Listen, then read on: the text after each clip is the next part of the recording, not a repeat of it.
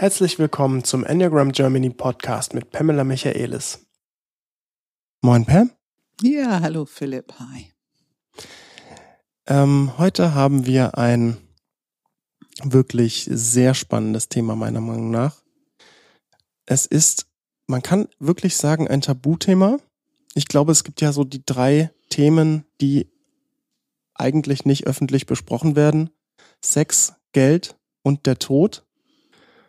Und ähm, heute sprechen wir über den Tod. Ja, ja äh, äh, bevor wir jetzt einsteigen, noch äh, äh, um das Ganze etwas lebendig, freundlich und äh, ja, ich sag mal nett zu beginnen, habe ich mir mal, es gibt auf Wikipedia einen Eintrag, äh, wo die letzten Worte berühmter Personen stehen. Ah. Und das finde ich auch total interessant. Was waren die letzten Worte von berühmten Personen? Ähm, Matthias Kneisel, den kenne ich jetzt zwar nicht, aber äh, seine letzten Worte waren, die Woche fängt gut an. Zumindest hat er das gesagt, nachdem sein die Verkündigung seines Todesurteils ge, gelaufen ist. ähm, Wolfgang Amadeus Mozart sagte, der Geschmack des Todes ist auf meiner Zunge. Ich fühle etwas, das nicht von dieser Welt ist. Tatsächlich am 5. Dezember, also am Tag ja. seines Todes. Picasso sagte, die Malerei muss erst noch erfunden werden. Jean-Paul Sartre sagte, ich bin gescheitert. Dann ähm, Egon Friedel sagt Vorsicht bitte zu den Gaffern, als er sich von seinem Balkon in den Tod stürzte, weil SS-Männer sich näherten. Beethoven sagte Schade, schade, zu spät, als er gesehen hat, dass die neue Weinlieferung in seinen Raum geschoben wurde. also es war quasi direkt in, vor seinem Tod. Und traurigerweise, die letzten Worte von Einstein wurden nie aufgenommen, weil die Person, die einzige Person, die im Raum war, war seine Pflege. Und das war in Amerika, glaube ich, am Ende. Und die konnte kein Deutsch. Ah. Ja, das heißt, äh, er hat bestimmt nichts Schlechtes gesagt an seinem letzten äh, Atemzug. Ja, ja. ja, es ist faszinierend. Also ich, ich, ähm, ja, ich glaube, dass jeden Moment, wo wir noch leben, Sinn macht. Hm. Und das sind so Beispiele wieder. Ne? Und ich hm. glaube, Steve Jobs hat gesagt, es hat Spaß gemacht. Ne? Das war seine letzte ah, Wort. Hat er, ja. Okay. Habe ich gelesen irgendwo. Ich kann sein. Ich, das stand da jetzt nicht. Habe hab ich zumindest nicht gesehen. Ich habe auch nur ein paar rauskopiert. It was fun oder sowas mhm. auf Englisch. Ne? I don't know what the English words were. Ähm. Ja, der Tod. Ich bin, ich finde es deswegen so spannend, weil ich natürlich ähm, ja auch mich selbst damit beschäftige im Sinne von ich habe es ja oft erwähnt, ne, mein Leistungsdruck als drei kommt ja auch daher, dass ich die Zeit meines Lebens nutzen will und irgendwie äh, gut abschließen will und ich habe einfach eine endliche Zeit und Zeit ist ein Riesenthema in meinem Leben. Und der Tod ist das absolute, endgültige, je nachdem in welcher Glaubensrichtung man unterwegs ist, ähm, oder auch nicht endgültige Stadium äh, der, des, des Menschen. Und ich war deswegen so sehr interessant, interessiert an diesem Thema, weil du tatsächlich vor längerer Zeit irgendwann mal so einen Nebensatz gesagt hast, ach, ich habe keine Angst vorm Sterben. Und dann ich mir so überlegt und ich habe wirklich nachgespürt und gemerkt, nee, ich habe in meinem Alter zumindest noch definitiv Angst vorm Sterben. Also ich könnte jetzt nicht sagen, dass ich davon befreit bin. Und das interessiert mich zum einen und ich weiß natürlich, ähm, je nachdem, wie viel du darüber bereit bist, dich zu öffnen, dass deine Mutter gerade gestorben ist. Du kommst von der Beerdigung. Richtig. Und das sehr nahe Thema auch bestimmt sehr, sehr interessant durch deine, durch deine Wahrnehmung zu filtern. Ja, ähm, also ich würde es noch mehr sagen, also ich habe keine Angst vor dem Tod. Ich kann nur natürlich nur über meine jetzige Befindlichkeit sein. Ich weiß, wie Angst funktioniert. Und ich kann jetzt nicht wissen, ob nicht in einem Moment, wo irgendwas Unvorhergesehenes passiert, wie ein Unfall oder ein Diagnose oder so, dass da nicht doch die Angst durchkommt. Das wäre eigentlich menschlich normal.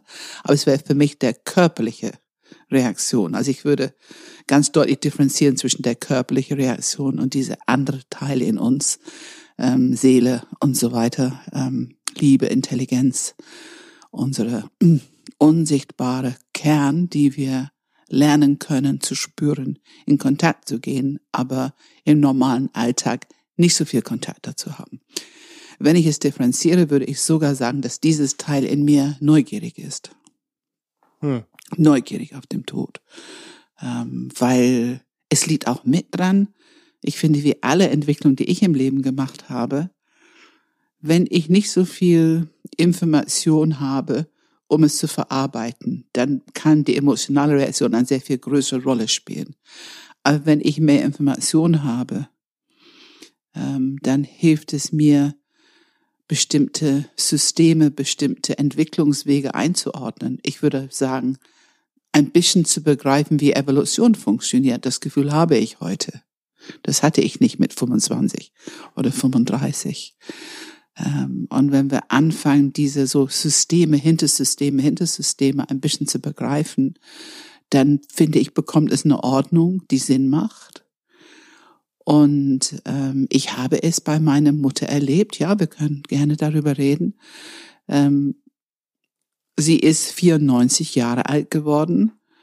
Und ich kann sagen, sie hat jede Phase des Lebens gut und ordentlich mitgenommen. Ähm, wir haben ja einen Film gemacht, so für ihre Beerdigung, und wir fingen eben mit Kind sieben Jahre. Da hatte sie schon eine Biografie, da hatte sie schon Themen im Leben gehabt. Zum Beispiel, ihre Mutter hat ein totgeborenes Kind ähm, bekommen und hat im Krankenhaus Kindbettfieber bekommen, musste sieben Monate im Krankenhaus bleiben. Und meine Mutter wusste nicht, warum sie plötzlich weggegeben würde zu ihren Großeltern. Das Uff. ist Biografie. Hm. Und die haben ihr das nicht mal erzählt, warum. Sie wusste nicht, wo ihre Mutter war. Man hat wohl damals nicht darüber gesprochen. Mhm. Ähm, und da kannst, und sie ist wirklich, also diese zwei, vier Linie hat meine Mutter sehr gut gelebt. Ähm, da kann, da kon, also nur diese kleine Geschichte, da kann ich sehr viel grundsätzliche ähm, Charakterzüge in meiner Mutter, Themen, die für uns teilweise herausfordernd waren, da, die konnte ich einordnen, verstehen. Und dann hat man keinen Widerstand mehr, man nimmt es nicht persönlich. Da fangen wir an, schon dieses erste Foto mit sieben Jahren war schon etwas. Und dann dieses Leben, was ein Kind so macht, also Gesangunterricht und äh, im Chor singen und ein gewisses Stolz auf ein bestimmtes Gymnasium zu gehen und im Tennisclub und Freunde fürs Leben und irgendwann Schneeballschlacht Dad kennenlernen und also Kriegsjahre, äh, sie hat immer die Geschichten erzählt über den Krieg, natürlich ähm, teilweise romantische Geschichten, teilweise ähm, was sie als Leid bezeichnen würde, also dass die eben Rationierung hatten, dass die nur so ein Stückchen Brot und Butter und sowas in der Woche bekamen, ähm, aber eben schon auch wirklich romantische Geschichten. Also mein Vater war in Dänemark und die, die haben geheiratet und sind direkt von in Schottland, sie war noch nie außerhalb Schottland vorher, und sind direkt nach Dänemark gefahren für ihre Flitterwochen, so zwei Wochen Flitterwochen. Und ähm, die würde so verwöhnt und die haben sie so aufgenommen und sie hat erzählt von Clubs und Tanzen und also du hast richtige, dieses schöne Leben, dieser pralle schöne Leben und das haben meine Eltern auch gelebt, also beides, ne, so ein gewisser Verzicht und Härte. Ich finde eigentlich ziemlich genau, wie das Leben so ist. Ähm, ich würde sagen, heute noch mein Leben auch ist letzten Endes voll von Herausforderungen und Themen, die vielleicht nicht so leicht sind und dann eben auch dieses pralle, volle, wunderschöne, was ich auch immer wieder erlebe. Ähm, und dann Kinder, die ganze Kindergeschichte, äh, man kann viele Fehler machen, wenn man Mutter ist und trotzdem die Liebe und das Backen und Kleider nähen und alle diese Dinge, was in ihr Bild von gute Mutter, was man so macht. Ähm, und ähm, dann ja, irgendwann, die Kinder sind groß, sie kann wieder tanzen mit meinem Vater und wieder schöne Kleidung tragen und so. Und dann stirbt an Krebs. Mit 61 war sie schon Witwe.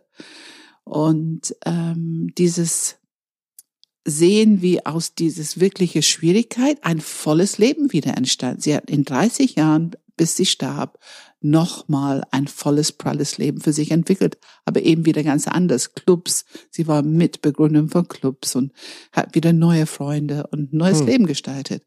Und dann sie hat einfach, sie hat einfach so lange als Witwe gelebt, wie ich jetzt alt bin.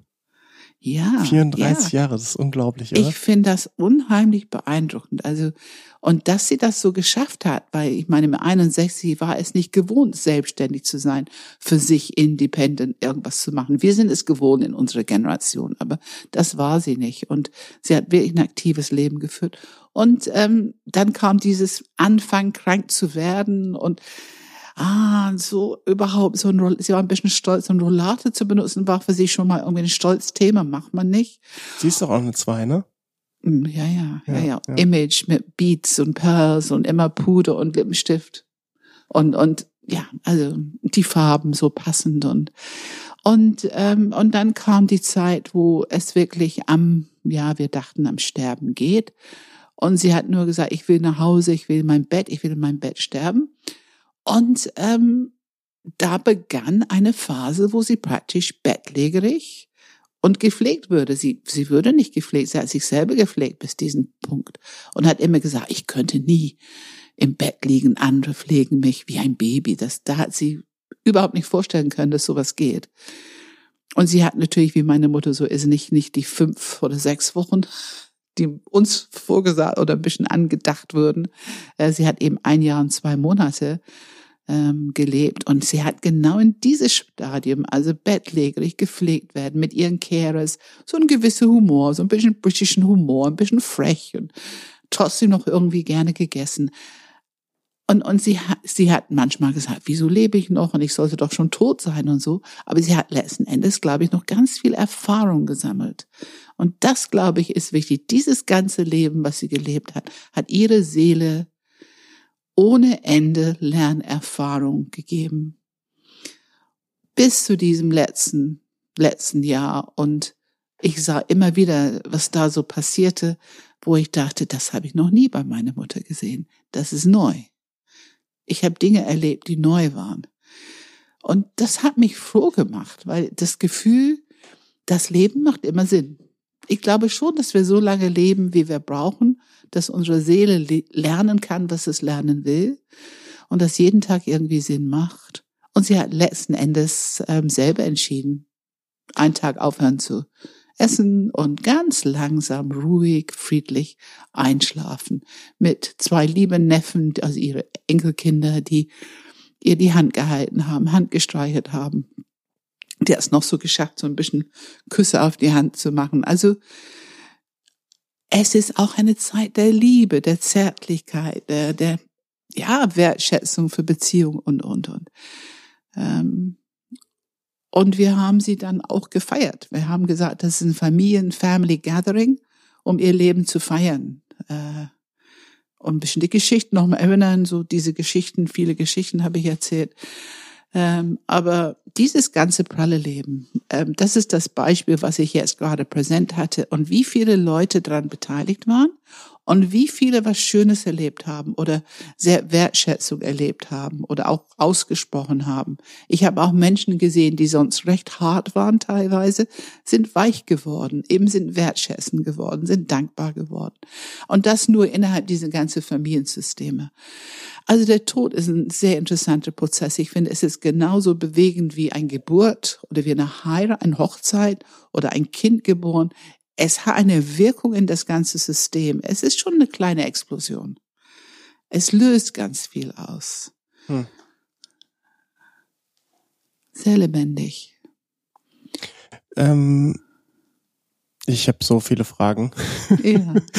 Ich weiß nicht, wo ich anfangen soll. Fangen wir beim Ende an. Ähm, du hast jetzt gesagt, Leute, die hart wurden, sind weich geworden. ja, ja. Wie siehst du das im Kontext von, es gibt ja sicherlich Leute, es gibt ja sicherlich, ähm, ich sag mal Kinder, wir sind alle Kinder in, in je, jeglichem Alter, äh, die ihren Eltern nicht so positiv zugeneigt sind, die nicht so wertschätzend jetzt über ihre Mutter reden können, wollen, dürfen, wie auch immer, Klar, klar. wie du jetzt. Mhm. Und ähm, wo es sich fast, kenne jetzt keinen persönlich, aber ich kann mir gut vorstellen, dass manche denken, oh, endlich ist die weg oder so. Ja, und, und jetzt höre ich aber deine Geschichte und man, man natürlich besinnt man sich auf Leben feiern und irgendwie auf die positiven Aspekte eines Charakters. Wie stark tritt es im Hintergrund und wie gehst du damit um? Also sozusagen nicht äh, äh, die die Ganzheitlichkeit deiner Mutter sozusagen zu betrachten mit auch den den Schwächen oder den harten Zeiten, die du mit ihr hattest, absolut. sondern sich eher auf das Positive zu besinnen. Es kann ja auch gut sein. Ich frage, wie gehst du damit um? Also eine von den Themen, die ich immer wieder erlebt habe in dieser Zeit, war meine Dankbarkeit für meinen Weg. Mir ist schon sehr bewusst. Ich habe halt, ich habe den Vorteil, dass ich schon sehr viel gearbeitet habe. Ähm, und es bringt mich wieder, also die, die traurigste Aspekt für mich, als ich so mit ihr war, so ihr Leben betrachtete, war, dass sie nicht diese Chance hatte. Ich meine, diese Biografie, die sie hatte, hat Inhalte genug gehabt. Da hätte sie ein bisschen Chance verdient, da nochmal hinzugucken, zu merken, gut, da war ich eigentlich, ich hatte Angst, ich, ich war verletzt. Ich habe gelernt, Kontrolle über mein Leben zu nehmen, weil das sollte mir nie wieder passieren. Und ähm, das ist nicht so, dass wir haben bestimmt kein ideales Bild von einem Heiligen oder so, ganz bestimmt nicht. Also meine Mutter war herausfordernd, ähm, sehr resolut, sehr ähm, so wie sie will. Wir eine von den Liedern, die wir gespielt haben, war I Did It My Way, also ganz klar. ähm, das hat sie auch. Und wenn andere es nicht ihr Weg gemacht haben, dann haben sie es zu hören bekommen, ganz bestimmt. Also ich spreche hier nicht über eine super liebe, sanfte Person, sondern sie war schon ein Charakter. Ähm, ich versuche da zu erfassen, wie kann man damit umgehen? Wir haben es in der Familie. Wir haben ja eine, die nicht so ähm, offen und liebevoll sein konnte mit ihr. Und ähm, ich sehe da die Verletzung. Also ich sehe, ich kann es heute verstehen. Das konnte ich nicht mit zwölf oder mit 18 verstehen. Ich verstehe es heute. Ähm, wenn die, die Menschen, die verschlossen sind, ich habe ja oft drüber gesprochen, offen sein, verschlossen sein, die Menschen, die verschlossen sind, sind selber verletzt. Mhm, und wir klar. sind alle irgendwie, mhm. wir sind alle irgendwie verletzt. Wir haben alle irgendwie unsere Themen. Und wenn diese Themen zufällig sich konzentrieren auf Beziehungsthemen mit der Mutter oder Vater oder irgendjemand, dann wird es in diese Beziehung, diese Verletzung werden aktiviert und davor wird geschützt. Und dann kommt Härte und solche Aussagen wie, ich bin froh, dass sie weg ist. Also so hart war es jetzt bei uns nicht, aber ähm, wer so etwas sagt, drückt im Grunde die eigene Verletzung sehr stark aus. Ähm, so sehe ich das heute. Es nutzt aber auch nicht viel, das zu sagen. Ich glaube, äh, da ist auch ein bisschen Empathie angesagt. Einfach akzeptieren, dass es so ist. Wir wollen die Leute nicht umerziehen. Der Zeitpunkt ist, wenn jemand stirbt. Ähm, ja. Da ist Akzeptanz, glaube ich, äh, ja, genau. gar nicht mehr. Es gibt ja gar keine andere Wahl mehr, als nee. das zu akzeptieren. Es ist, wie es ist. Es ist, wie es ist. Ähm, kommen wir wieder bisschen konkreter zum Tod. Ähm, mhm.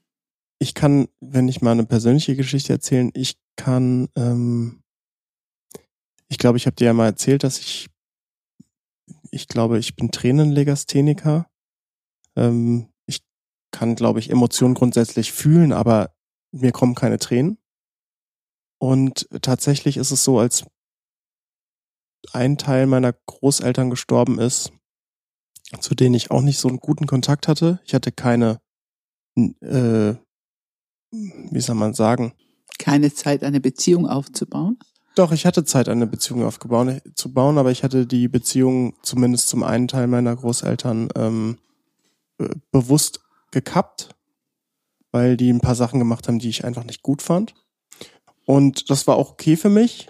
Ich habe aber gemerkt, dass ich ähm, bei der Beerdigung ähnlich distanziert mich fühlte. Also für mich war es nicht, als würde mein zum Beispiel Großvater sterben, sondern es war für mich innerlich eher wie ein entfernter Verwandter ist gestorben. Und ich habe eben auch nicht geweint.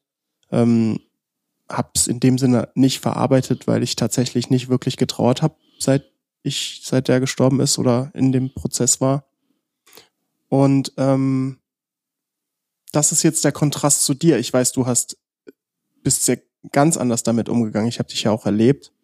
Du hast auch ab und zu mal sind dir auch die Tränen gekommen, wenn du darüber gesprochen hast. Also du bist da ganz anders mit umgegangen. Und ich finde, das ist für mich jetzt so, ich weiß nicht, wie ich da eine Frage formulieren kann, aber dieser Kon diese Diskrepanz, dieser Unterschied, dieser Kontrast, kannst du dazu irgendwie was sagen? Also ich würde schon erstmal sagen, dass die Beziehung, die ich zu einem Großvater habe, ich würde sagen, ist wieder anders als eine Großmutter. Also wir haben ja diese mütterliche Aspekt da drin. Ähm, Kinder haben meistens die Möglichkeit, eine herzlichere Beziehung zu einer Großmutter oder einer Mutter aufzubauen. Der Großvater ist oft, es gibt Ausnahmen natürlich, aber es gibt, ist es oft so, dass der Großvater nicht diese Herzensverbindung aufbaut mit, mit ähm, Enkelkinder. Ich finde das ganz normal. Ich bin ziemlich sicher, ich habe jetzt reflektiert, also ich war auf die Beerdigung von meinem Urgroßvater und von meinem Großvater.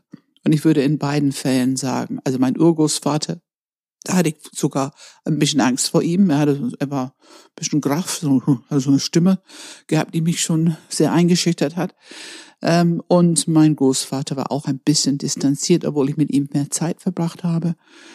Also würde ich auch sagen, da habe ich keine Tränen geweint. Ich, es hat mich eher fasziniert, dieses kindliche Neugierde. Was passiert hier? Und, und das fand ich faszinierend und wie die Familie sich verhalten hat. Also es waren andere Themen, die mich sehr beschäftigt haben. Ich weiß auch bei meinem Großvater, meine Großmutter hat eine Träne, eine, nicht zwei. Ich habe in der Küche so geguckt und eine Träne ist so aus dem Auge so rausgekommen äh, weil die hatten eine sehr distanzierte Ehe, sehr distanziert. Äh, und als Kind, ich weiß nicht, ich war so Kind, elf so, warum hast du ihm geheiratet? Also das war in mir so die Frage. Ich, kleine zwei, ne, Beziehung. Aber es ist etwas ganz anderes, wenn es deine Eltern sind. Da bist du näher dran, da hast du viel mehr Herzverbindung, viel mehr Zeit verbracht. Ich sage mal in ein normaler, durchschnittlicher Fall. Und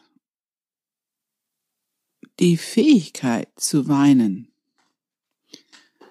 hat es hat was mit offenem Verschlossensein zu tun. Ähm, also ich kann es heute so genau erkennen, wenn diese Tränen kommen, und da sind mir schon wellenweise Trauer hochgekommen, ähm, die haben einen Auslöser. Also so normal weine ich jetzt nicht darüber, weil ich finde es perfekt, wie meine Mutter gestorben ist. Aber ähm, wenn jemand zum Beispiel nett über sie spricht oder ähm, wenn es irgendwie ähm, Leute etwas Nettes machen für sie, für uns und so weiter. Also da merke ich, kommen mir sofort die Tränen. Und in ihrer Wohnung, da war so viel. Ich habe ja nun viel Zeit da verbracht, weil ich sie ein bisschen mitgepflegt habe über das letzte Jahr. Äh, so viele Erfahrungen. Und, ähm, und ich merke es, es ist also Trauer, diese Tränen, erstmal habe ich Zugang selber und das hat nicht jeder. Und ich glaube, ähm, das, wir, sind, wir wissen, dass eine Drei nicht unbedingt die leichteste Zugang hat zu diesen mhm. Herzensthemen. Also da könnte ich mir vorstellen, dass du noch was vor dir hast, könnte ich mir vorstellen. Mhm. Ähm, und was das dann tatsächlich auslöst, da sind wir wieder bei diesen limbischen Systemen, die kurz, mittel und lang Zeit Erinnerungsspeicher und was löst in dir die Tränen aus? Das finde ich ist noch wieder ein bisschen was anderes als diese echte Trauerarbeit, wo jemand stirbt und die sind dann nicht mehr da. Und das hinterlässt ein Loch. Das hinterlässt ein Loch. Also bei meinem Vater war das ganz anders. Da habe ich nicht so viel Vorbereitung. Er war natürlich auch viel zu jung einfach. Ähm, und da war der Verlustgefühl riesig. Er war einfach zu jung. Wir sind immer mit ihm in Urlaub gefahren und das geht nicht, dass er dann nicht mehr da ist. Und ähm, da habe ich richtig Loch gespürt im Körper und da habe ich wirklich sehr viel geweint. Sehr viel um langsam, aber sicher so. Das Loch hat sich langsam, aber sicher einfach verschlossen. Also ich habe erkannt, das ist gesund für mich. Es hat eine Wirkung und löst langsam, aber sicher dieses Gefühl von Verlust und Loch und Schmerz. Und eine Woche, ein, ein Monat, glaube ich, ungefähr. Ähm, und dann war's gut. Ähm, und dann ab und zu mal traurig werden, wenn ich mal an ihm denke oder so. Und bei einer Mutter ist es, dieser Prozess läuft noch, aber eben ganz anders. Ich spüre die Wellen. Ähm, natürlich habe ich eine Körperpraxis, damit umzugehen. Also ich will jetzt bestimmt nichts unterdrücken oder nicht spüren oder so. Es darf alles da sein. Es fasziniert mich auch ein bisschen so, was löst es gerade aus? Und äh, es geht mein Kopfzentrum will auch ein bisschen, bisschen davon gewinnen, so äh, verstehen hm, oder hm. fragen und so weiter. Ähm, aber ich halte es für gesund. Diesen Zugang, wir reden dann über etwas, worüber wir sehr oft reden, haben wir Zugang zu unser Innenleben? Haben wir die Öffnung zu uns, die Beziehung zu uns im Innenleben? Und das ist Arbeit. Ne, wir haben jetzt demnächst Wachstumsbaustein, da sprechen wir über diese Enneagramm-Struktur. Das ist eine Struktur, eine neurophysiologische Struktur im Körper, in unser biologischen System. Und die sitzt erstmal fest. Je nach Enneagrammstil, je nach Biografie, wie viel Verletzung oder Abwehrverteidigung hast du in dein Leben entwickeln müssen. Aber ganz natürlich, ich meine, wir, es ist ein riesiger Unterschied, ob wir über drei sprechen, vergessenes Herz, oder über acht, in Grunde ein großes, verletzliches Herz, der ja nicht, ja nicht berührt werden will, weil das zu schmerzhaft ist. Das wäre nämlich genau tatsächlich meine Folgefrage, damit auch ähm, quasi das nicht gefiltert wird durch zwei Herzmenschen. Meine Folgefrage, kannst du bei unterschiedlichen Enneagrammstilen erkennen, wie sie unterschiedlich mit dem Sterben und Tod umgehen, also Verlust von anderen? ich weiß nicht, ob wir in jeden einzelnen Enneagramm-Stil rein müssen, wenn du nicht äh, Beispiele hast. Und sicherlich wollen wir das auch nicht pauschalisieren, weil jeder natürlich auch Auf schon anders Fall. damit umgeht. Auf keinen Fall. Aber es gibt bestimmt Gemeinsamkeiten, der, zumindest was du beobachten konntest. Also, ähm, ich weiß zum Beispiel nur als kleiner Teaser, wo wir gleich drauf gehen, sieben wird bestimmt zum Beispiel anders mit dem Tod umgehen als eine acht oder eine zwei, denke ich mal. Ja, also es gibt Siebene, die, die sehr unersättlich weinen können, ne? an bestimmten Stellen. Ähm, und damit auch was lösen, offensichtlich auch etwas ähm, für sie lösen, heilen, ähm, dass die wieder fröhlich losgehen können. Äh, das kenne ich von meinem Kollege damals, als seine Mutter starb. Ähm, ich muss mal kurz überlegen, ob ich andere Siebener kenne in einem Traum. Oh ja, ja, zwei Siebener. Ähm, und er hat seine geliebte Frau verloren. Und ja, sehr siebenerhaft damit umgegangen. Also sie, die Frau, die starb, hat zu ihm gesagt, das Leben ist noch so volle Möglichkeiten, du musst dir ein neues Leben aufbauen. Das ist ganz wichtig. Ne, ich war jetzt dieses Teil deines Lebens, jetzt musst du dir ein neues Leben aufbauen. Und ähm, er, der ähm, nun hier geblieben ist, ähm, er läuft zum Friedhof dreimal die Woche, läuft, ich meine wirklich laufen. Ich weiß nicht, wie viele Kilometer das ist, aber sieben oder so, weiß ich. Mhm. Ähm, oder er fährt mit dem Fahrrad, aber dreimal die Woche mindestens.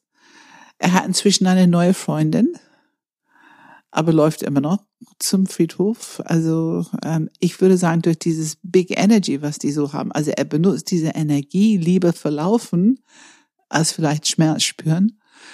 Ähm,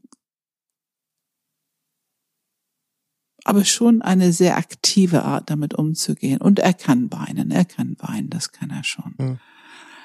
Bei acht ist es ganz deutlich. Ähm, da habe ich ja meine Schwester als Beispiel, die viel zu jung ihr Mann verloren hat und ähm, sie hat ihn wirklich sehr geliebt und äh, ich glaube, ich habe die Geschichte schon mal erzählt, aber man kann auch exzessiv mit dem Thema umgehen, indem man alle alte Freunde einlädt und ähm, 100 Flaschen Wein mindestens und ähm, ja Party macht, äh, um mit den Freunden über ihn zu reden und die Kanten nehmen und die Geschichten und äh, das würde sehr exzessiv lustig verarbeitet. Ähm, bis zu einem, er war ja, war ja auch Rugby-Spieler, bis zu einem Pastor finden, der auch Rugby-Spieler war und ähm, so paar Rugby-Witze so machen konnte bei der Beerdigung und ähm, also ganz ex exzessiv, aber kein einzige Träne, so erstmal. Hm. Und ähm, ich habe es gespürt, ich hab's, ich, ich wusste genau, was in ihr los ist, aber sie hätte keine rangelassen, auch ich nicht. Also da dürftest du nicht in der Nähe von gehen. Hm. Also dieses Schutz war hochgefahren und da drin hat ein kleines Mädchen geschrien, ne, dass sie ihren Mann verloren hat. Ähm, und zu, also wirklich zu wissen, wie schmerzhaft das ist für eine Acht, dahin zu gehen zu dieser Art Schmerz. Also die können, wenn die einen geliebten Menschen verlieren, es ist hart, es ist wirklich hart. Und ich kenne Achter, die keine einzige Träne über ihre eigene Mutter geweint haben oder ähm, geliebte Menschen. Das ist hart. Also mhm. ich finde, die brauchen sehr viel gesehen werden, auch nicht nicht persönlich nehmen, weil dieses bollerig werden und ärgerlich werden und exzessiv werden, als anstatt das als solches zu erkennen. Äh, das, ich finde, das Wissen zu haben hilft enorm. Und es ist wichtig, dass man damit umgeht. Ähm, bei eins wieder anders, da kenne ich nun zwei Einse, die wirklich kleine Kinder verloren haben. Und ähm, die Härte, das runtergebissene Mund, dieses Härte, was entsteht, aus die Struktur heraus nicht den Schmerz zu spüren. Ist anders als, ganz anders als acht, ne? aber das Prinzip ist dasselbe. Bauchzentrum will den, diesen Herz nicht spüren, weil es einfach sehr schmerzhaft ist. Und wenn die da es schaffen zu begreifen, dass das Richtige ist, der Schmerz ist Zeuge der Liebe. Also je größer der Schmerz, umso größer die Liebe für diese Person. Und das ist doch legitim und gut, diese Liebe zuzulassen. Und Liebe wird erstmal in Form von Schmerz erlebt, bis es sich ausgeheilt hat. Und ich bin davon überzeugt, dass du kannst auch ein Kind verlieren und wenn du gut trauerst, ähm, dann kannst du auch diesen Tod verarbeiten und äh, das heißt nicht, dass du nicht traurige mal Erinnerungen, Gedanken, auch mal Momente, Phasen hast. Aber das Loslassen in Liebe ist halt ein wichtiger Aspekt von Tod. Das Loslassen in Liebe. Du hast auch mal gesagt, in dem, als wir über den, im Podcast über Trauer gesprochen haben und emotionalem Schmerz, dass zum Verlust oder zum Verarbeiten von Verlust auch Wut gehört. Genau, genau. Sag da noch mal einen Satz dazu. Das haben wir da zwar ausführlich, aber nur einen Satz, dass man, weil es passt hier jetzt einfach gerade. Ja, es passt.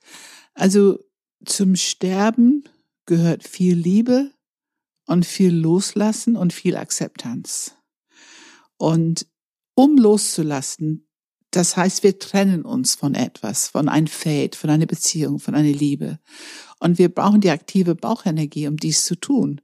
Und das kann der Form von Wut, es kann der Form von Humor nehmen. Also ich habe bei mir in der Familie ganz deutlich gesehen, wie Humor da seine Rolle gespielt hat. Und ähm, ja, das ist wichtig. Man, man kann ja auch ärgerlich werden über bestimmte Sachen. Also man hat Erinnerungen und man kann, du hast es ja vorhin gesagt, also wir brauchen einen Menschen nicht zu idealisieren, um sie zu lieben. Es gibt keine perfekte Menschen, das sind wir auch nicht. Wir haben halt alle unsere Ecken und Kanten. Und es kann durchaus Trauer da sein und auch Wut über irgendwas sein. Und das ist gesund. Lass es einfach zu, so wie es da ist. Es hilft dieses Loslösen, Akzeptanzprozess. Aber lass uns zu die Enneagramm-Stile mhm. gehen, weil ich glaube, yes.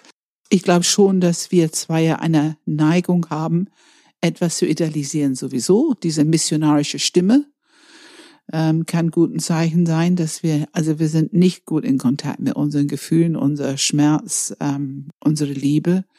Äh, wenn wir nicht schon ein bisschen Arbeit geleistet haben, überhaupt im Herzzentrum, das wissen wir, dass das Herz so verwickelt ist in die Struktur, dass es nicht leichten Zugang hat zu diesen Offenheit von ähm, Trauer und Schmerz und Liebe und so weiter. Und wir können ein bisschen idealisieren. Ähm, es ist gut, wenn wir gelernt haben und wenn wir einfach akzeptieren, wir haben da irgendwo Tränen und Wir haben Trauer und wir haben vielleicht auch Wut und das ist alles gut so. Aber ich würde sagen, dass es auf eine andere Art auch schwierig ist für eine Zwei. Ne? Wie hilft eine Zwei? Auf jeden Fall da zu sein, Unterstützung, Unterstützung zu signalisieren und nicht ärgerlich werden, wenn solche idealisierte Bilder hier erzählt werden, anstatt Trauerarbeit. Das kann ja ein bisschen ärgerlich sein, wenn man so eine 50er Jahre Bild von jemand bekommt und man weiß genau, naja gut, also so, die haben aber auch das, das und das gemacht und die konnten auch mal ein bisschen, bisschen äh, unangenehm werden oder so, dann hat man die Neigung, korrigieren zu wollen. Aber da würde ich sagen, lass mal die zwei ihre missionarische Stimme und die etwas idealistische Darstellung von jemand, lass die mal. Das äh, muss jetzt gerade nicht sein, dass man es torpediert oder in Frage stellt. Bei drei darfst du jetzt reden. Oh, da will ich gar nicht, ich glaube, ähm, ich glaube nicht, dass ich repräsentativ bin dafür. Ich habe aber eine Geschichte aus dem Bekanntenkreis, wo die Person, die in dem Fall auch, ja, ich glaube auch eine Großmutter verloren hat. Ähm, die Person hat ähm, täglich tatsächlich mit der Großmutter ähm, telefoniert, bevor es ihr schlecht ging und hat dann auch als einziger in der Familie, die Person hat als einzige äh, eine Rede gehalten, also neben dem Pastor. Und ähm, ich denke mal, ich vermute, ich war nicht dabei, aber ich vermute, dass die Rede sicherlich nicht ähm, oder anders gesagt, ich glaube, dass diese Rede schon sehr positiv, sehr inspirierend, sehr motivierend, sehr ähm, lebensbejahend war, um den Leuten, die dort sitzen, irgendwie auch positive Seiten irgendwie aufzuzeigen. Ich glaube, sicherlich auch eher ein bisschen idealisierter, denke ich mal. Ein bisschen Hoffnung. Ein bisschen Hoffnung, ein bisschen ja. positiver, ja. Ähm, als es tatsächlich war. Ich mhm. kenne die Großmutter nicht, aber ich vermute es trotzdem. Ähm, und das kann ich mir schon, also ich wundere, sagen wir es mal so, ich wundere mich nicht, dass die Person als drei ausgerechnet diejenige, die einzige Person war, die da geredet hat. Nicht mal die direkten Kinder, also nicht mal die Eltern sozusagen. Ja, ja, ja, ja. Ich kenne ähm, auch eine drei, die hingebungsvoll ihre, ihre Eltern ähm, gepflegt hat. Ähm, also sehr viel Zuwendung und die Beine massiert, wenn die Krämpfe hatten und, und, und. Also ähm, aber trotzdem einen pragmatischen, vernünftigen Umgang mit dem Tod. Ne? Also man sieht nicht so viel Trauerarbeit bei nee, drei, denke ich, das kann man nee, schon verallgemeinern. Ja. Ne? Ähm, bei vier kann es so unterschiedlich sein, wie die Viere sind. Es kann eben auch eine Welt so typische zwei, drei, auch vier Herz ist ein bisschen sehr involviert und die haben nicht so einen Zugang zu ihren Trauer und ähm, zu ihren Gefühlen, aber es kann natürlich auch dramatisch überdramatisiert. Ich meine, kann man sagen, größer gemacht werden, als es ist. Das finde ich, wenn man über den Tod spricht, schwierig. Aber also was auf jeden Fall sein kann, und da würde ich gerne aufklären, viele können ein Tod, die vor 70 Jahren passiert ist, und heute noch drüber weinen. Und ich möchte vorschlagen, ganz vorsichtig, wenn man die Trauerarbeit leistet, wirklich leistet, dann kann man irgendwann über diesen Mensch reden. Und es muss nicht äh, mit Tränen verbunden sein. Es muss auch nicht mit Leiden verbunden sein. Ähm, wir alle kennen die Geschichten, also was weiß ich, mein Vater ist mit drei Jahren im Krieg umgekommen oder mein Vater, übrigens da auch eine Vier war, seine Mutter ist bei seiner Geburt gestorben. Ich meine, ich finde, das hört sich auch ziemlich dramatisch an. Hm.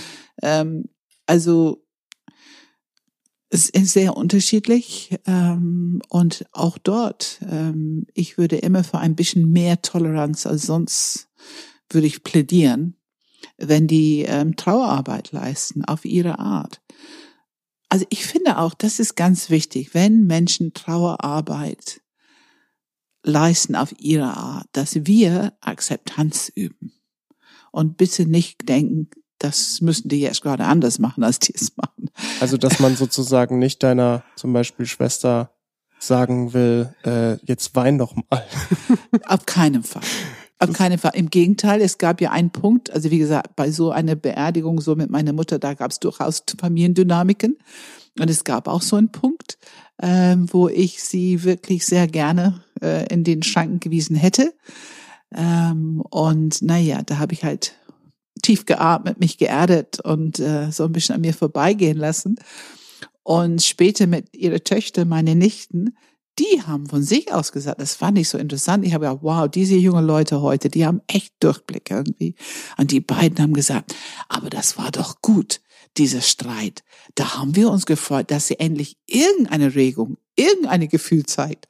Auch wenn es die wussten, dass es ein bisschen gegen mich war. Mhm. Die wissen auch, dass ich das ab kann. Es war nicht schlimm.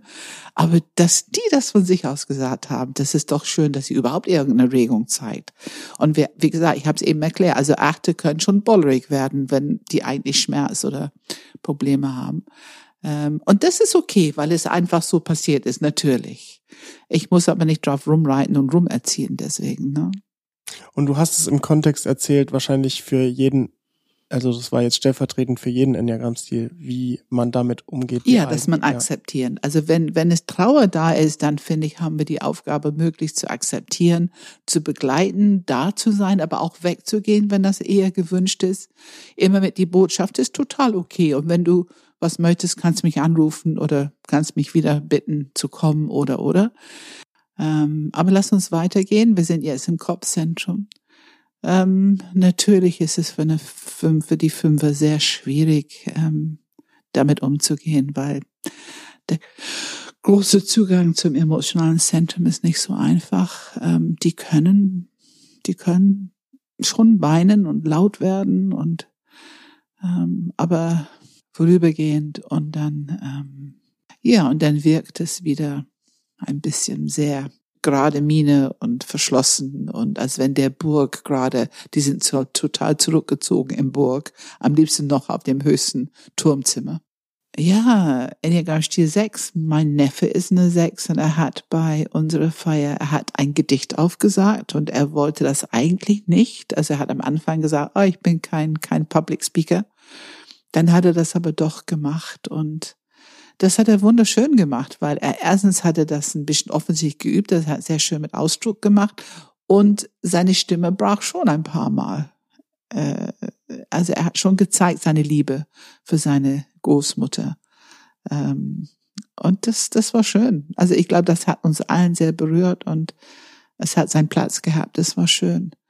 Ähm, ich, Was hat das für eine Aussage im Kontext von Enneagram Stil 6? Weil das das Verhalten, das du gerade beschreibst, könnte ja für jeden Enneagramm-Stil gelten. Ja, aber es sei diese, diese, also er war ein Familienmensch, Loyalität, er war eine von die zwei, die sie sozusagen den Tod begleitet haben. Und er konnte das so unauffällig und so undramatisch und einfach total lieb sein. Er hat auch so einen bestimmten Humor. Die Sechse haben ja oft so einen bestimmten Humor. Ähm, meine Mutter hatte zum Beispiel so gegen Ende keine Haare mehr und sie war eine, sie hatte einen richtig dicken Schopf, immer graue Haare und ihre Haare war hübsch geschnitten und sie war auch stolz auf ihre Haare. Und so die letzten sechs Monaten hat sie einfach alle Haare verloren. Und er hat dann so einen Witz gemacht, also so, so liebevoll über the Gandhi Look. Sie, äh, heute trägt Granny Gandhi Look. Äh, und ähm, Also man hat in seine Stimme alles gehört. Man hat die Liebe gehört, man hat Humor gehört, man hat diese, diese Trauer, so Familienmitglied so zu verlieren gehört. Ähm, Loyalität. Ich finde man, also ich, gut, ich bin ja natürlich, ich sitze da und habe meine Enneagramm-Kenntnisse zur Unterstützung, aber ich habe das alles so erlebt. Und ganz anders sein Bruder, der eben auch ein Gedicht aufgesagt hat und er ist eine Vier. Und es war so typisch, also ich habe ein Gedicht schon gedruckt gehabt im in diesem ähm, Trauerfeier, so diese kleine Überblick, was die Leute ausgehändigt bekommen, war schon gedruckt. Und ich hatte ihm dann gefragt, ob er das auch sagen möchte. Und er hat es durchgelesen und hat gesagt, ja, gerne. Das geht jetzt alles über WhatsApp oder so. Ne? Also er ist ja nun in England, ich war noch in Deutschland. Ja, kann ich machen.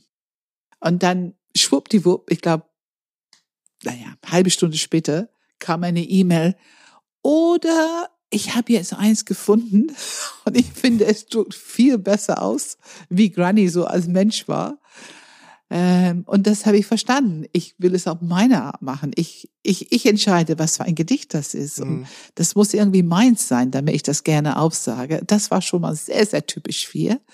Und da habe ich gedacht, gut, dafür machen wir dann auch Raum, obwohl wir die Zeitplan dann schon echt knapp war.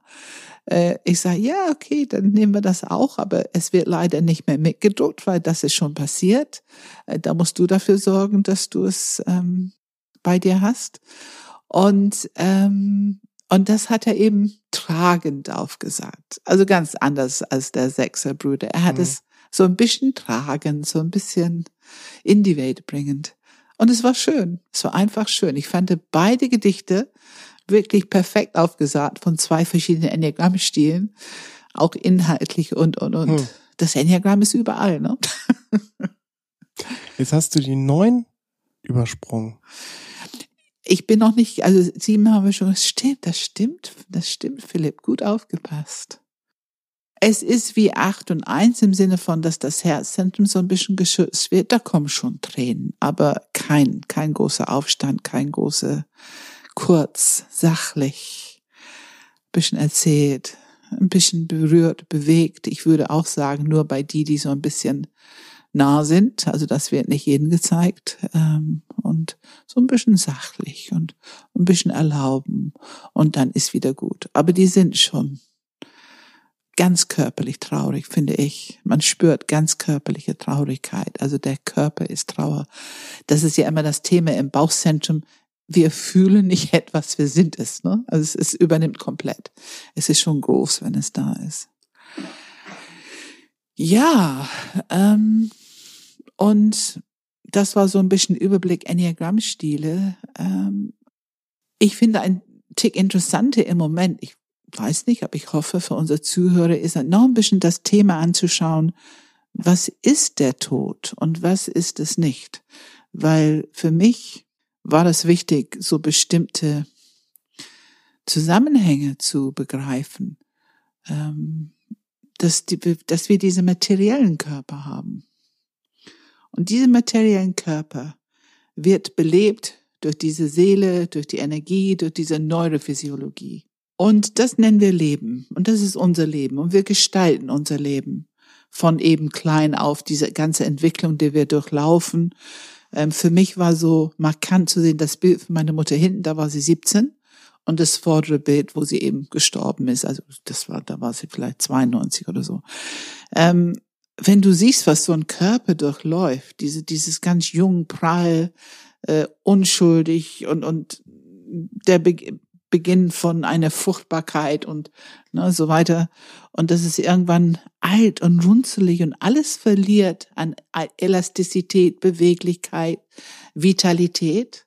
Und trotzdem ist da drin, in diesem Körper, noch Vitalität. Da ist noch jemand, da ist noch Seele, da ist noch diese Lebendigkeit. Sicherlich sehr unterschiedlich bei den Menschen, äh, mehr oder weniger, je nachdem, wie viel davon überhaupt im Leben leben dürfte. Aber ich, ich mag so gerne da unterscheiden, dass wir da richtig begreifen, das sind zwei verschiedene Paar Schuhe, worüber wir hier reden. Das eine ist diese materielle Körper, die durch die Lebendigkeit überhaupt im Leben leben kann, Erfahrungen sammeln kann, lernen kann, sich entwickeln kann. Und dann gibt es diese innere Lebendigkeit. Und für mich ist es Seele. Ähm, ich möchte auch keinem davon überzeugen. Ich finde, das ist etwas, was man durch die kleinstmögliche Praxis, die du für dich machen möchtest. Fang ganz klein an. Mal Erden oder Ho'oponopono oder die drei Zentren differenzieren. Aber wenn du einen kleinen Zugang bekommst zu irgendwas, was du innerlich spüren kannst, und wenn du einen kleinen Zugang bekommst zu die Idee, dass du etwas innerlich spüren, steuern, transformieren kannst, wenn du diesen Weg weitergehst im Leben, irgendwann bist du da. Es gibt keine Zweifel mehr. Du erkennst einfach, was für eine Quelle durch dich lebt, die du nicht bist, aus dem du schöpfst, die dich ausmacht, die dein Leben mitgestaltet und sehr viel durchbringt, was durch dich leben will. Du bist dann in, du bist in, in Kontakt mit etwas für dich, du weißt, ich sage immer Liebe, universelle Intelligenz, Energie. Es ist spürbar deutlich. Das braucht dir keine zu erzählen. Es ist zwar unheimlich interessant, über verschiedene Sachen zu lesen, zu hören, fand ich immer. Aber wenn du das sozusagen als, als Weg hast und dann begreifst du schon, dass dieses Lebendige da ist und das stirbt nicht. Das stirbt nicht. Also mein Bild ist, ich habe bestimmt schon im Podcast gesagt, aber ich wiederhole mich. Mein Bild ist dieser Körper, so wie er alt wird und runzelig und, und irgendwann ist er auch noch lästig, der bewegt sich nicht mehr so, wie ich will und er macht nicht mehr das, was ich Schmerzt. will. Was auch immer den lasse ich gerne hinter mir. Komm, lass los. Ne? Das ist wie einen alten Mantel ausziehen. Und dann ist irgendwie eine Drehtour und dann gehen wir da durch. Und ich finde es super spannend. Was kommt dann? Jetzt bist du extrem geschmeidig übergeleitet in das Thema Umgang mit dem Tod, also der eigene ja, Tod. Ja. Würdest du sagen, dass die Neugierde die Angst vor dem Tod auch aushebelt? Weil, also weil, ich, ich also, würde sagen, der Körper hat Angst. Hm. Weil Angst ist ein, ein, ist eine Form von Energie, diese Bauchenergie, ne? Wut und Angst und das, das, der Körper kann das. Die Seele kann das nicht fühlen. Das gehört zum Körper, den haben wir hinterlassen. Wie stark würdest du sagen, ist die, ähm, ist das Ego in, im Tod involviert? Das dürfte sehr, sehr unterschiedlich sein. Das dürfte sehr, sehr unterschiedlich sein. Weil ich, ich, ich überlege, ich überlege gerade für mich so, was, was ist das, was mir Angst vorm Tod macht? Und ich hatte irgendwann mal die Frage gestellt und die würde ich gerne mal tatsächlich im Panel auch allen Enneagramm-Stilen stellen. Ich hatte irgendwann mal meine Freundin, die eine sieben ist, eine, eine Frage gestellt. Ähm, wann hattest du ein erfülltes Leben? Weil für mich, ich hatte, ne, da, ich komme jetzt wieder auf die Themen. Leistungsdruck und so weiter, ich will meine Ziele erreichen. Ja. Mein erfülltes Leben war, wenn ich der Welt was hinterlassen habe, wo ja. ich stolz drauf bin, wo ich sage, okay, ich habe hier was ja. echt Außergewöhnliches geschaffen. Und sie meinte, nee, also bei mir, ähm, wenn ich irgendwie alt und schrumpelig auf der Veranda im Schaukelstuhl sitze und dachte, ich habe einfach mein Leben genossen. Ja. Dann hat sie ein schönes Leben. Ich so, oh, das ist ja so entspannt. Ja. Das klingt ja so ja. Leicht so nett, äh, ja. so wenig Druck dahinter und ähm, da bin ich sehr interessant, was würden die anderen in der Grandstile dazu sagen? Ja, ist eine interessante Frage. Aber auf der anderen Seite weiß ich dann natürlich, dass bei der, jetzt bei der sieben, zumindest kann über meine Freundin sagen, dass da doch ein bisschen mehr Druck ist, als sie es zugeben würde in dem Moment, weil das Leben auskosten und, äh, und genossen zu haben, bedeutet ja natürlich auch möglichst alle Möglichkeiten und alle Optionen dieser Welt erlebt zu haben. Das ist wieder ein bisschen Druck. So.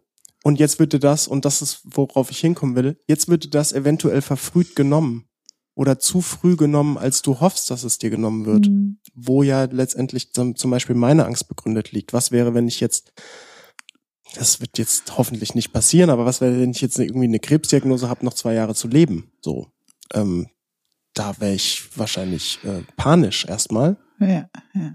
Extrem viel Arbeit und und jetzt kommst du um die Ecke und sagst, ich bin neugierig. Ja. Und dann frage ich mich, hast du nicht noch ich ich weiß, du hast noch so viel zu geben und ich weiß, du hast noch so viel auf deiner To-Do-Liste stehen, die ähm, letztendlich größer ist als du, was nicht passieren würde, wenn du jetzt sterben würdest.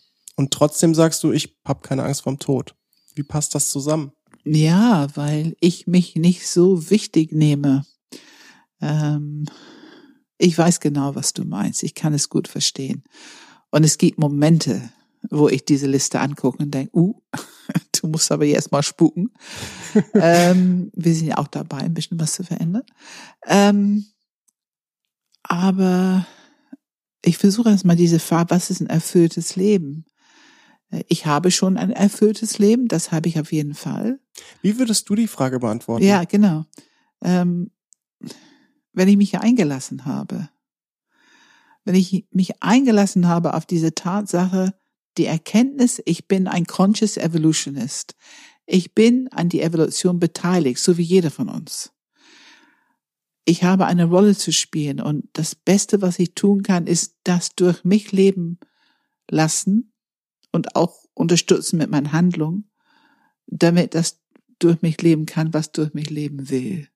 Also was die Evolution von mir will. Und da ermutige ich jeden, diese Sinn des Lebens darin zu finden, weil das ist ja der Sinn des Lebens. Es hat auch was mit zu tun, dass man die größeren Systeme erkennt. Ne? Ich merke es immer wieder, ich bin so klein in dieser Potsuppe. Äh, aber ich will mein Bestes tun. Ich will schon das, was durch mich leben will, will ich möglich mit vollen Zügen und beiden Händen und Füßen und alles, was ich bin, mir alle drei Zentren auf jeden Fall und mir alle Kraft, die ich habe. Also ich habe ja, ich merke, dass ich immer mehr Kraft habe auf eine bestimmte Art, ähm, ein bestimmte Durchsetzungsvermögen, die sich eher verstärkt als weniger wird im Moment jedenfalls. Ich merke, dass ich bestimmte Herausforderungen leichter begegnen kann als früher, weil ich so sicher bin, dass so ist der Lernweg, um immer besser durch mich leben lassen zu können, was durch mich leben lassen will. Und ich bin gleichzeitig sehr bewusst, alle anderen haben diese Möglichkeit auch und haben auch diesen Weg auch. Ähm, ja, also ich will das leben, was durch mich leben will. Und ich will meine Weisheit, soweit ich es entwickelt habe, anderen geben, die es haben wollen. Und ich, ich glaube, ich will über alles andere darin unterstützen, dass die eine Selbstbewusstsein entwickeln in ihr Fähigkeit, Conscious Evolutionist zu sein. Das ist für mich ein erfülltes Leben, wenn ich merke, dass ich jetzt nicht nur für mich alleine diesen Weg gegangen bin, sondern dass ich viele andere geholfen habe, die Eingangstür zu finden eine gute Practice zu stabilisieren, dass die den Weg gehen können und diese super spannenden, interessanten Weg mit anderen gehen können. Aber kein Leistungsdruck. Ich kann nicht heute wissen, was morgen passiert. Ähm, so gut wie ich kann, ist ein bisschen anders als Leistungsdruck. Hm.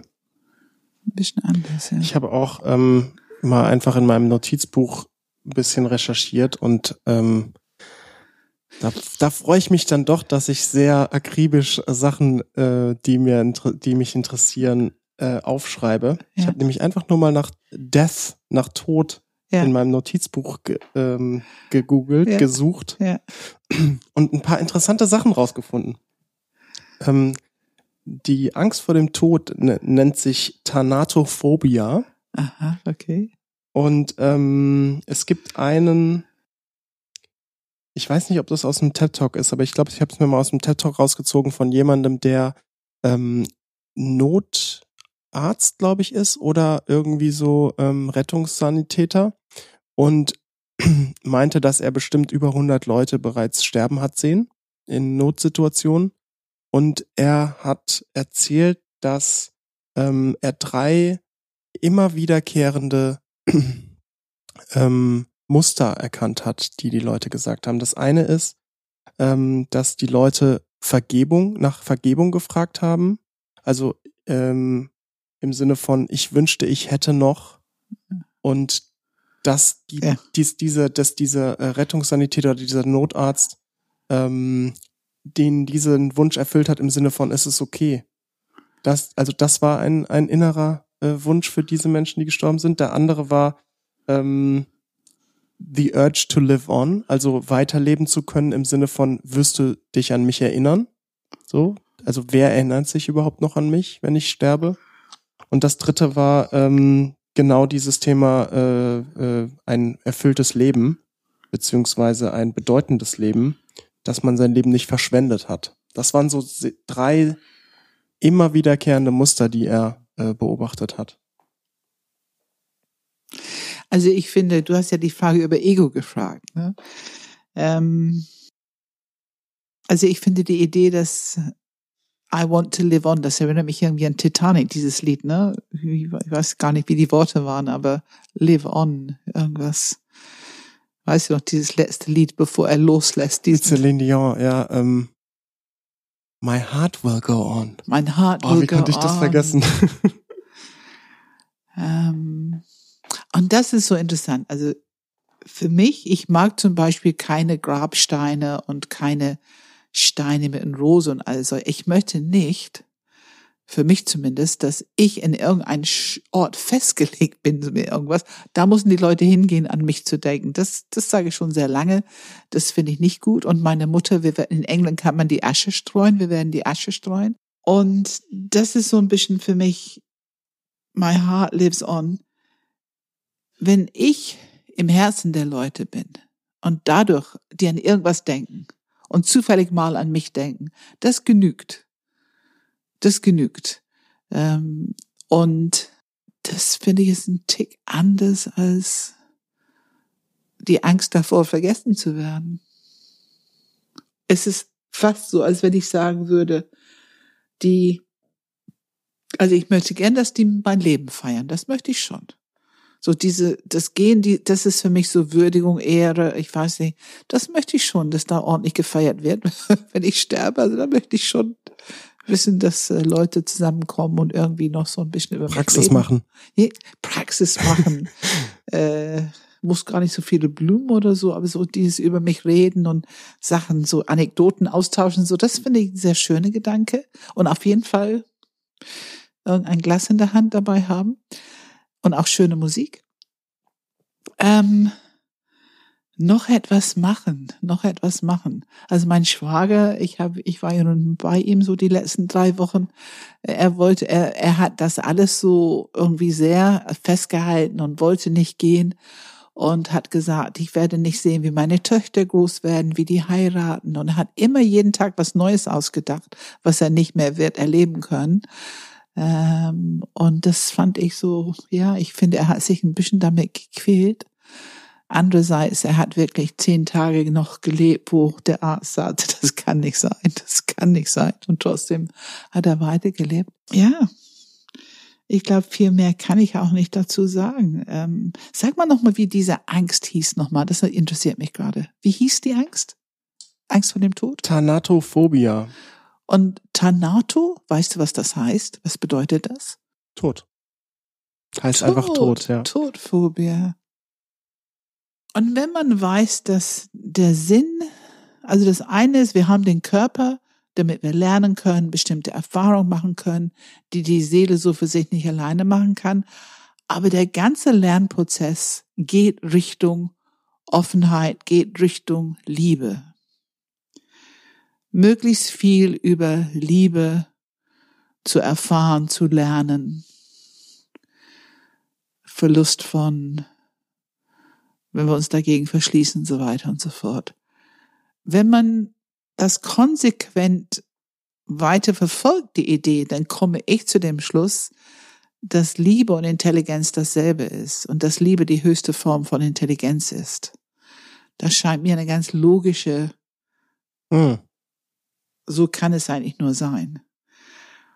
Und ich merke schon, dass Liebe, diese Offenheit von Liebe, ein unheimlich großes Feld öffnet, wo man wahrnehmen kann.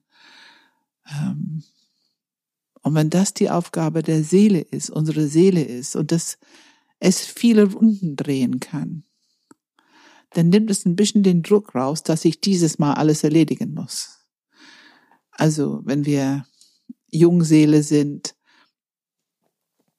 dann haben wir vielleicht ganz andere Sachen zu lernen. Also wenn wir ein bisschen reifer sind oder sogar Altseele, ähm, ja, ich finde, es gibt einen Weg. Genauso wie ein junger Mensch seinen Weg geht zu Grundschule und ne, die zweite Schule und vielleicht Universität. Und also Leben ist ein ewiges Lernen und Leben ist ein ewiges Lernen für die Seele und jedes Leben ist ein ewiges Lernen für die Seele. Aber das Ziel ist, zu dieser höchsten Intelligenz zu kommen. Das ist etwas, was für mich einfach sehr sinnig ist. Hm wir sind schon, also wenn wir jetzt noch weitermachen, machen wir viel länger, aber tatsächlich habe ich echt noch so viele interessante Sachen oder wo wir rüber, was ich mir hier noch aufgeschrieben habe, äh, Menschen mit Nahtoderfahrungen. Es gibt ein Interview, ähm, ein, ein zweites Thema äh, oder ein weiteres Thema. Es gibt ein Interview von Karl Pillemer, der 1200 Leute, die über 80 sind, äh, interviewt hat ja. und ähm, gesagt hat, dass da auch interessanterweise die, ähm, die Menschen, die sich dem Tod nähern, ein sehr hohes Komfort, Komfortlevel mit dem Tod hatten. Also es ist eher einem, ein Mix aus Interesse, äh, Neugierde und Akzeptanz, Mhm. ähnlich wie du es beschreibst gerade. Dann haben wir noch nicht über Religion gesprochen, was natürlich auch sehr interessant ist. Ich weiß nicht, ob das hier Thema sein muss. Ähm, und äh, ja, also es gäbe noch sehr, sehr viel, was man hier erforschen könnte. Wir werden auch noch viele Podcasts machen. Also wir haben, es ist schon okay, Material noch für nächstes Mal. Aber ich möchte einen Satz zum Thema Religion. Wenn die Religion uns hilft, diese Richtung Liebe zu gehen, finde ich es hilfreich. Wenn es uns in irgendeiner Art und Weise eine Angst einprägt, Angst vor den Tod, weil ich eventuell als Sünder oder irgendwo Himmel, Hölle und so. ja, dann halte ich das. Dann würde ich so sehr gerne plädieren. Das könnte man vielleicht jetzt langsam lassen. Es gibt da ein nettes, äh, das habe ich mir auch aufgeschrieben, ein nettes, ähm, ähm, eine nette Art, wie im ägyptischen Totenbuch damals die äh, Mhm. Leute damit umgegangen sind. Und der Gott Anubis wiegt, wiegt das Herz des Verstorbenen gegen eine Feder auf. Ist es rein, dann ist es leichter als die Feder und der Tote gelangt ins Reich der Götter. Wenn nicht, dann wartet er, wartet auf ihn der Verschlinger der Seelen. Das meinst du wahrscheinlich mit Ah, Angst ganz machen. genau, ganz genau. Das ist ein schönes Beispiel. Ja, ja.